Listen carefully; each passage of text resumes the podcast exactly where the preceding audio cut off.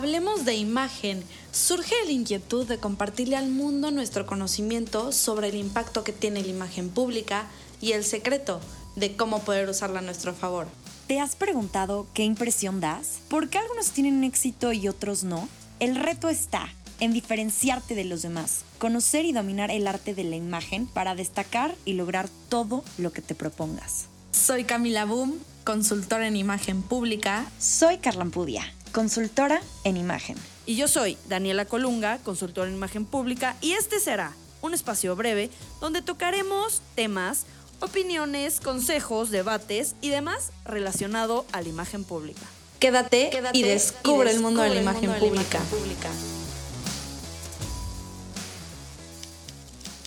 Hola, bienvenidos a un nuevo episodio más, ya el, décimo episodio. No sé si es de un número de, la suerte o qué onda, pero bueno, en el fútbol se supone que sí. En este episodio vamos a estar con una nueva invitada, vamos a hablar de un tema muy interesante y como medio nuevo, a lo mejor no les hace como clic, pero bueno, vamos a hablar del mind marketing, es la comunicación de marcas a través de varios análisis como científicos, mercadológicos, psicológicos y algunos más. Les recomiendo que se queden para escuchar y aprender sobre este tema y lo interesante que está, ¿verdad, Cam? Sí, la verdad es que tenemos aquí una experta, Diana Estrada, que es experta en el análisis psicocientífico de comunicación para la creación de marcas. Es un nombre ahora sí que bastante extenso, pero a ver, Diana, cuéntanos más a profundidad todo este nombre y a qué se debe todo esto. Bueno, primero, gracias por la invitación. Eh, me siento muy halagada por la invitación. Y pues sí, este análisis psicocientífico de, de comunicación para las marcas eh, lo realizamos a través de cuatro fases principales. O sea, yo me dedico a la creación de marcas y utilizamos este método. Eh, ¿Por qué psicocientífico? Porque utilizamos diferentes disciplinas y diferentes ciencias para bajar códigos de consumo conscientes a través de miedos, a través de código reptil, a través de código simbólico. Este, utilizamos bases del psicoanálisis de Sigmund Freud y Edward Bernays, ustedes lo conocen. Eh, utilizamos parte de neurociencia también para saber cómo provocar eh, reacciones químicas que nos favorezcan al consumo y algunos, algunas bases de neuromarketing y también de marketing tradicional. Entonces, por eso es análisis psicocientífico de comunicación para la creación de marcas, así de grande. Súper. Pues un gustazo tenerte aquí con nosotros, Di. Eh, nos sentimos muy felices porque es un tema que pues es muy parecido a lo que es imagen pública, lo que nosotros hacemos como consultoras. Y por eso también queríamos tenerte aquí en, el programa, que nos platicaras, porque sentimos que la gente debe de entender un poquito más sobre este tema y no porque diga la palabra psico científico, lo que sea, le tienen que tener miedo, sacarse de onda, sino escuchar lo interesante que es y pues nada, o sea, ¿cuánto tiempo llevas haciendo esto? Como lo mencionabas, es para la creación de marcas, ¿no? Pero también lo has aplicado en personas, eh, lo haces para lanzar un, un proyecto nuevo o para trabajar con una marca que ya está posicionada o cómo. Bien, este proceso se enfoca en la mente.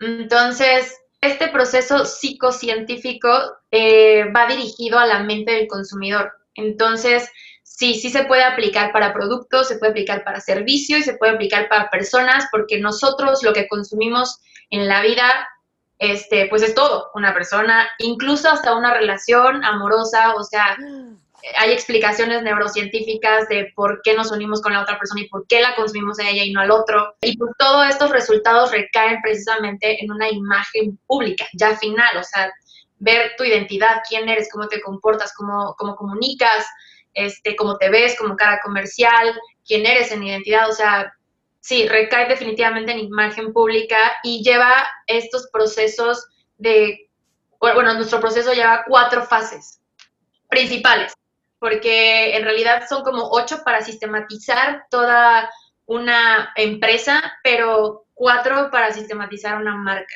Y tiene esta palabra mind, porque empezamos con mindset, que es la primera fase, luego mind marketing, que es la segunda fase, luego mind branding, porque pues ya podemos ver la cara comercial del producto, y luego mind publishing, porque ahora sí, ya lo podemos difundir ya que tenemos el avatar completo.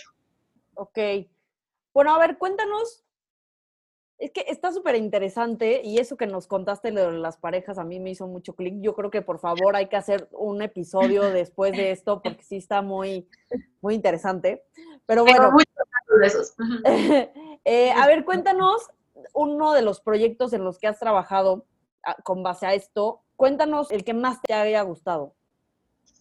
Wow, eh, yo creo que cada uno tiene su algo especial porque conoces tantos datos que, que, aprendes incluso para tu vida misma, ¿no? Porque al final estamos hablando mente, consumo, es aquí. Entonces, eh, pues creo que, no sé si se puede hablar del tema, ay, sí, pero, pero pues creo que uno de los temas era para, es para vender una marca de juguetes sexuales que buscaba que lo presumieras el juguete sexual y buscaba que no fuera un tabú. Entonces, cuando hablamos de descubrir códigos simbólicos que implican un tabú, es muy profundo descubrir por qué tienes un tabú y por qué todas estas percepciones de hombres y mujeres en cuanto al sexo y por qué la complicidad es un lenguaje de comunicación entre las personas. Y entonces todos estos datos nos pueden llevar a eh, decir cómo podemos comunicar una marca de juguetes sexuales sin caer en, lo, en el porno. Porque si lo quieres presumir y vamos a un target alto, pues no, no se identifica mucho que te quieras percibir como algo porno, ¿no? como algo Como toda esta industria está comercializada por porno, que no está mal, o sea, nada más es diferente.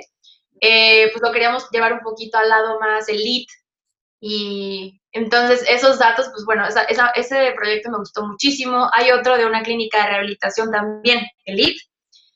Este, pues conocer que el problema ni siquiera son las drogas. Entonces el problema es mucho más profundo de identidad, y de hecho nuestro eslogan era el problema no son las drogas, como para causar controversias como de ¿por qué no son las drogas? Entonces, para poder decir eso tienes que tener muchos argumentos muy sólidos para decir que el problema no son las drogas. Este, eh, recién hoy acabo de entregar otro proyecto de enfocado en el real estate ahí en Estados Unidos.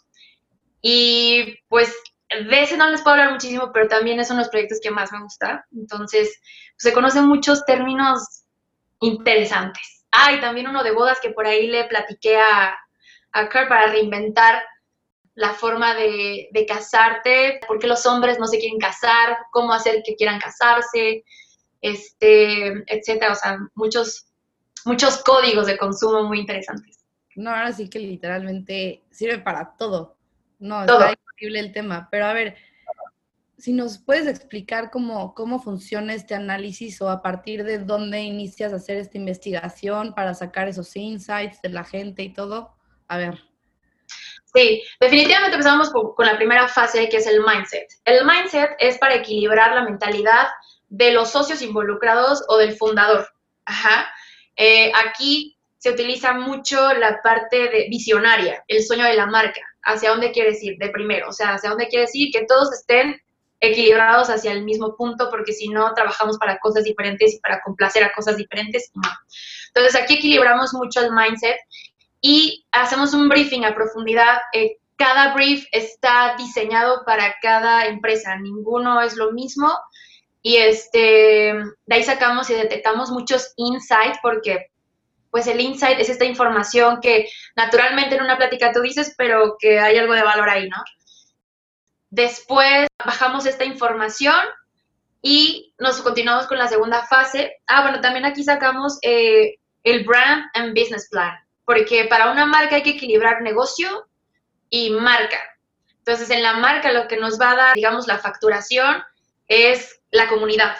Y para crear una comunidad que te facture muy bien, tienes que tener un plan de implementación muy bien argumentado. Y del lado del business, que es el Brand and Business Plan, eh, también cómo vas, a, cómo vas a trazar esa línea de negocio que pueda estar a la alza, no, importando, no, importa si tu mercado este, te dejó de consumir o, o, lo que sea que esté pasando en el mundo, que tú te puedas mantener arriba. Entonces, ahí, eso es lo que hacemos, eh, lo más importante en el mindset, porque aquí me puedo explayar como cinco horas, ¿no? Sí, sí, sí, Pero eh, después la segunda fase. La segunda fase es mind marketing. Aquí identificamos el lenguaje, cómo vamos a hablar, cuál es el, cuál es el storytelling. Este, identificamos perfectamente bien el sector, los perfiles, por qué consume cada perfil, porque a lo mejor vamos como a tres perfiles, pero estos tres te consumen eh, por motivos distintos, ¿no? Y por motivos inconscientes. O sea, todo esto va para una comunicación inconsciente para que el target la reciba y la digiera y ni siquiera lo piense y ya te consuma, ¿no? Este, también identificamos miedos colectivos porque pues todo consumimos por miedo. O sea, una relación se consume por miedo, pero nunca pensamos de, ay, tengo miedo y por eso te voy a consumir. Pues no, no lo pensamos así. pero este, sí hay muchos miedos inconscientes que, que te hacen consumir todo, todo, todo en la vida. Todo. Un libro, unos jeans, o sea, un chocolate, o sea. Sí, no es que puedan sacar de una encuesta. O sea, sí te tienes que meter a profundidad a la mente del consumidor para saber ahora sí que dónde está este miedo arraigado, porque ellos no te lo van a dar. Y aunque tú les estés entrevistando o preguntando de a qué le tienes miedo, no te lo van a decir porque ni siquiera ellos saben. Sí, o sea, definitivamente esto no es un software que yo le meta datos Claro. ¿no? y ya me salga el resultado, ¿no?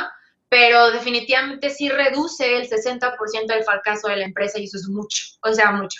Y nunca te va a garantizar el 100%, pues porque como todo es mente, o sea, y yo decido con mi mente mediante los tres cerebros, límbicos, emocional, racional, instintivo, este, pues voy cambiando a cada segundo mediante todos los impactos que estoy recibiendo todos los días. Entonces, eh, sí, definitivamente en, en, esta fase de, de, la segunda, que es el mind marketing, pues hacemos una investigación súper profunda de la historia del producto o del servicio. Ahí detectamos más insights. Eso nos permite saber por qué estamos parados donde estamos de, y ya que sabemos, entonces podemos detectar el área de oportunidad para trazar un camino diferenciador en el sector. Y normalmente, bueno, no normalmente, o sea, siempre logramos que casi no compitas en tu sector por un diferenciador tan grande. Entonces, claro, aunque haya alguien igualito a ti, tú puedas tener ese diferenciador tan grande que sea como ni me preocupo ni me afecta porque yo sé que aquí yo soy el mejor. Te apropias del concepto que son unos códigos que no se dicen, o sea, que, se, que son para el, para el fundador y este es tu código y de aquí no te salgas y este es tu eje rector y de ahí toda la creatividad que quieras. Sí, claro. Pero este, sí, sí, de verdad es, son códigos muy, muy importantes y muy, y muy profundos, muy profundos. Es bien importante que yo mencione en el mind marketing que cuando no eres lo que salió en el resultado, puede este, volverse en tu contra muy duro, porque es muy profundo y es muy, esencial, es muy de esencia, es muy esencial, o sea, muy real y verdadero. Pues es como, habla, como nosotros hablamos como de la coherencia, ¿no? O sea, yo pienso, la verdad no sé, pero yo pienso de cómo nos lo platicas, si nosotros decimos que entre fondo y forma tiene que haber coherencia y tú le dices, no, pues tienes que ser así, pero tratas de ser alguien más o, o de ser otro, un producto de otra manera, pues no, no hay coherencia entre los estímulos y el logotipo y los colores y la comunicación y el tono y el carácter y el storytelling y tal, tal, tal, ¿no? Además, tiene que ser homogéneo, todo tiene que ser súper homogéneo y súper seductor a la mente del a quien vamos dirigido, ¿no? Sí, definitivamente. Pues también ahí detectamos el tono de marca, el tono de comunicación. Ustedes saben que en estos tonos también se equilibra la forma de, de hablarte, ¿no? La forma de ser, el tono de identidad. Oye, no, pues moderno, por decir algo, ¿eh? O sea, sí, moderno, gótico, tradicional y un poquito de minimalismo. O sea, combinar esos y sale, sale tu concepto, ¿no? Visual. Oye, también tú de que si hablas con groserías, ¿no? Que muchas personas de la, o sea, como más del estilo tradicional o más grandes dirían como, ay, no, pero qué horror, qué manera de comunicarse. Y a lo mejor están haciendo esa marca, producto, servicio, lo que sea, lo está haciendo increíble porque justo le está comunicando a su público de la manera en la que lo tiene que hacer. Exactamente, sí, sí, sí. Ahí ya, ya argumentas absolutamente todos tus elementos para salir a difundirlo. Y pues todo, todos estos códigos caen en una cara comercial que está perfectamente bien argumentada, comunicada, y esto es una imagen pública. O sea, tú lo que ya recibes como imagen pública es un producto final. Pues, pues bueno, a eso, a eso me dedico. La tercera fase es el mind branding.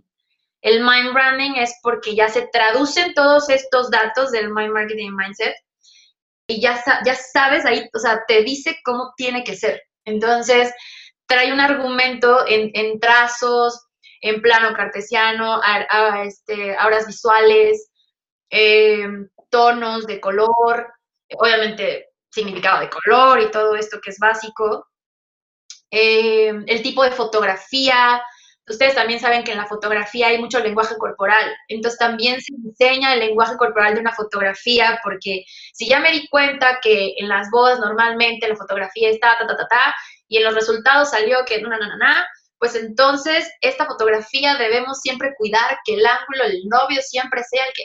Y entonces diseñas toda esta comunicación también, ¿no? Em, se diseña el lanzamiento, se diseña el acto simbólico. El acto simbólico es como el evento de difusión masiva para, una, para un consumo masivo. Y se, se, diseña bajo los códigos que salen en el Mind Marketing. Em, ustedes deben de conocer el caso de los cigarros, o sea, por qué las mujeres consumieron cigarros en los años 40. Entonces, pues... Please cuenta esa historia que, me, bueno, para los que no la conocen, please cuéntala, Di, porque es una historia que me fascina. No, a, mí también, a mí también me gusta mucho porque, bueno, el acto simbólico justo es ese, ¿no? Que en los años 40, pues las mujeres, ustedes saben que siempre hemos venido luchando por nuestros derechos y por nuestro reconocimiento, etcétera.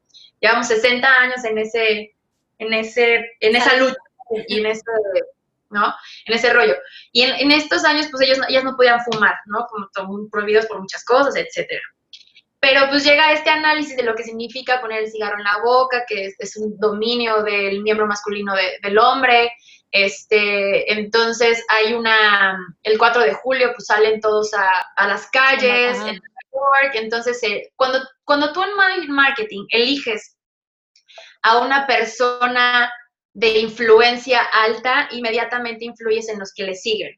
Entonces eligieron a personas de la élite, mujeres guapas, pusieron un liguero, algo muy sexual, y en la marcha del 4 de julio, con el fondo, la Estatua de la Libertad, pues sacan del liguero un cigarro, lo fuman y lo ponen hacia arriba. Ese es un acto simbólico y toda la prensa capta toda esa imagen y eso hace que consuman y fumamos. Bueno, yo no fumo, pero eh, fumar masivamente, ¿no? Ese es uno, pero pues también cómo se convirtieron los huevos americanos con tocino y, todo esto eh, en el desayuno americano. O sea, sí, o sea, todo simbólico se diseña. No, aparte igual, o sea, bueno, ahorita que nos platicas esto, yo lo veo como igual esta parte de la semiótica, de todo, de todo lo que percibimos, ¿no?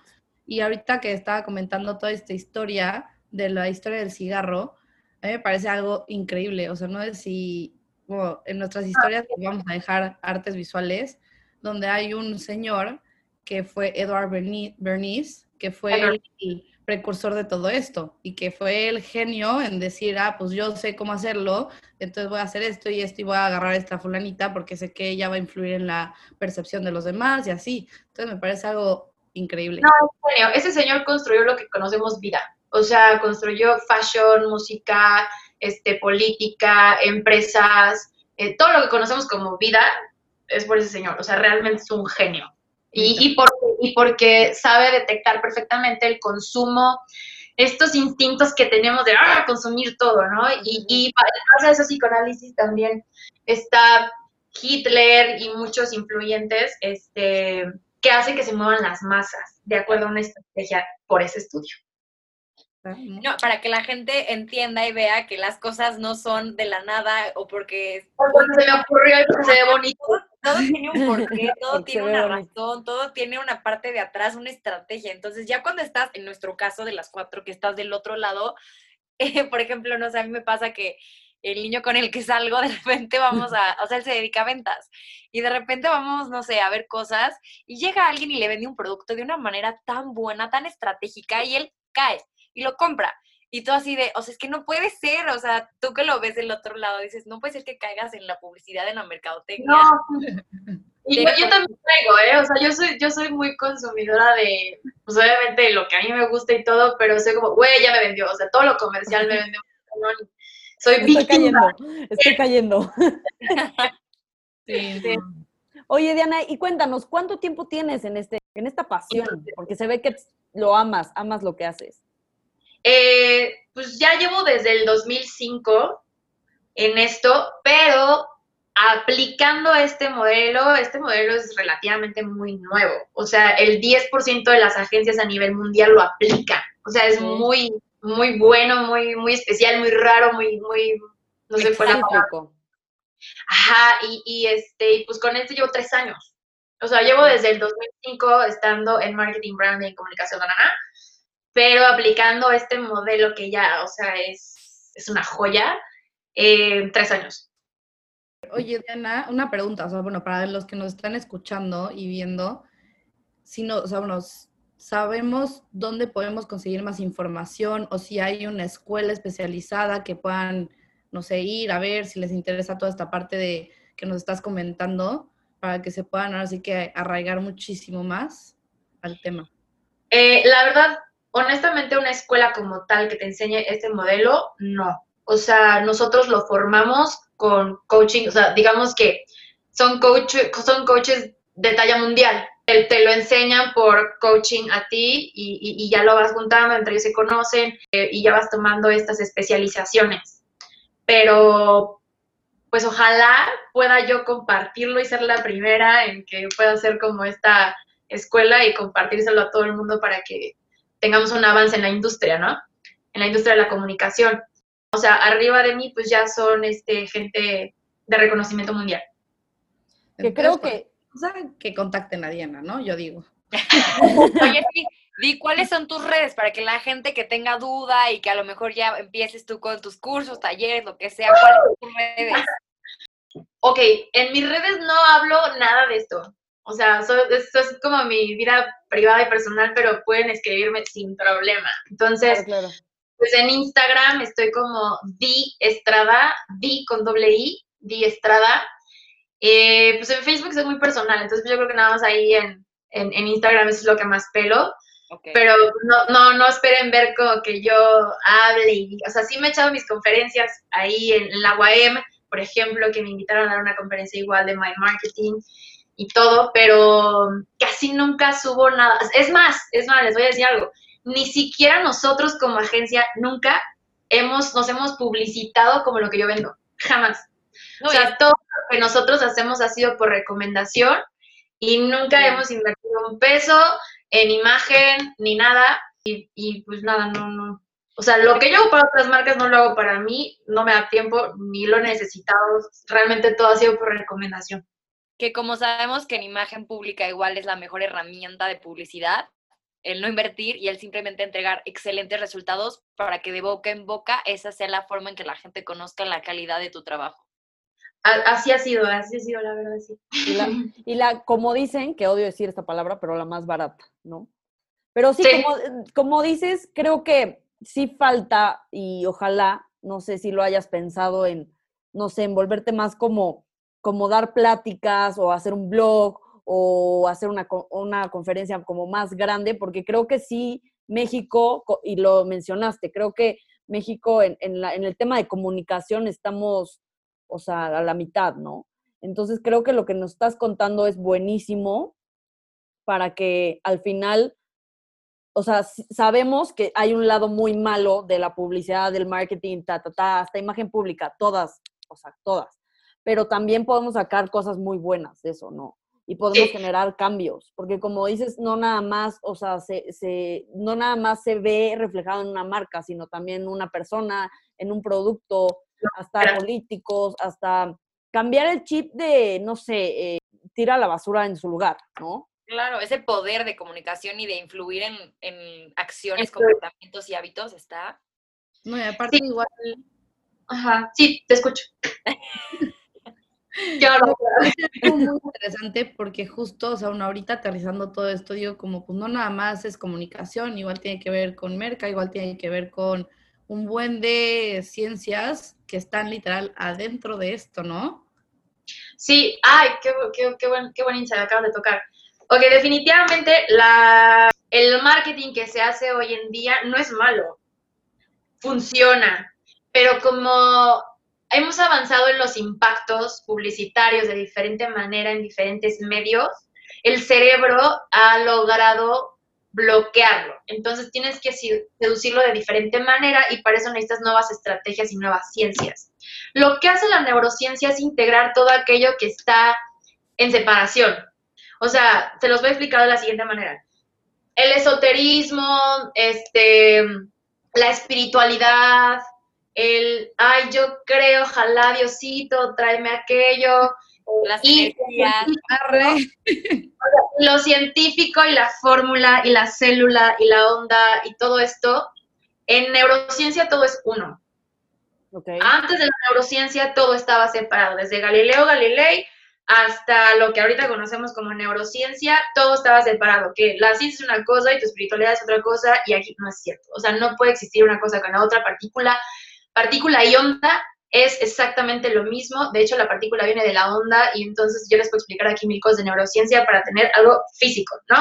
Y eso sí nos importa en tema de marketing porque al final yo estoy provocando neuroquímicos en ti para que me consumas. Entonces, este, definitivamente aquí integramos un todo. Y cuando tienes bases de esas ya, es más, hasta tus propias creencias de ti mismo cambian, tu propia imagen de ti mismo y percepción cambia, de tu propia identidad la cambias, tu vida la cambias, por eso se dice que es una ilusión, pero pues es muy guajiro y muy espiritual, ahorita diciendo, no, pues que la vida es una ilusión, tú lo puedes cambiar, ¿no? Pero cuando tienes un, un argumento de cómo hacerlo y un proceso, eh, neurocientífico, pues sí, como decía, hay muchas ciencias, o sea, biología, psicología, semiótica, emociones, antropología, eh, química, no sé, o sea, son, son muchos, ¿no? Pero estaría padrísimo contestando la otra pregunta de qué sigue después de acá. La verdad es que yo había dicho, ya no quiero hacer esto porque es muy profundo y me quita mucho tiempo de vida, pero me encantaría compartirlo. Nunca lo he compartido, nunca lo he enseñado, pero sí, sí me gustaría dar conferencias, dar pláticas, si quieren hacerme alguna propuesta y nos unimos y vamos, O sea, yo abierta y encantada de dar como este paso de crearlo a enseñarlo. Eso me encantaría. Entonces, este, pues sí, creo que contesté todas las preguntas. Oye, Midi, pues un placer tenerte aquí con nosotras. ¿Algún tip, recomendación, comentario que quieras hacer para todos los que nos están escuchando? Y también, ¿qué te llevas tú de estar aquí en Hablemos de Imagen? Eh, algún tip que yo les pueda dar es que se cuestionen todo. O sea, cuestionense todos los sistemas y todos los procesos para aplicar imagen pública, para aplicar lo que sea que estén estudiando, incluso de ustedes mismos. Cuestionense todo, investiguen todo y reinventense. Y lo que me llevo de aquí, ay, pues padrísimo de poder expresarme, comunicar, que me pregunten, me siento muy halagada de que les haya interesado el tema que hago. Nunca había hablado esto así públicamente, bueno, sí, en la web, pero pues nada, me, me, me llevo una bonita experiencia. Ahora sí es una buena Diana en este tema nos dejaste, hablo por todas, con la boca abierta de, espera, ¿qué era esto? O sea, la verdad yo no sabía que existía. Dije, qué maravilla. Estaría increíble, no sé, juntarnos ya en, presencia física. Ahora que regrese, sí, espero que regrese algún día a, la Ciudad de México. Diana, ¿tú estás aquí en la Ciudad de México? Sí. Ah, buenísimo. Espero, estaría muy, muy padre juntarnos y ver qué podemos armar, ¿no? Totalmente, totalmente. Yo jalo. Ah, no, verdad, este, yo lento. Pues sí, muchísimas gracias. Escuchen nuestro episodio, ya estarán conociendo un poco más de Diana Estrada, de Hablemos de Imagen. Quédense, escríbanos, coméntenos de qué otros temas les encantaría escuchar. Y ya saben, escúchenos en la plataforma de Spotify y en nuestras redes sociales, Facebook e Instagram como arroba Hablemos Imagen. Y denos follow, denos follow en Spotify, ¿ok? Mucho gusto, Diana. Muchas gracias. No, de qué ustedes. Muchas gracias vamos a compartir todos los datos de Diana, su Instagram, su Facebook, para que la puedan contactar. Cualquier duda con esta experta increíble, Diana Estrada, ahí está. Acá está. Muchísimas bueno, aquí, gracias. aquí yo lo veo. Pero bueno, hasta luego. Hasta luego. bye.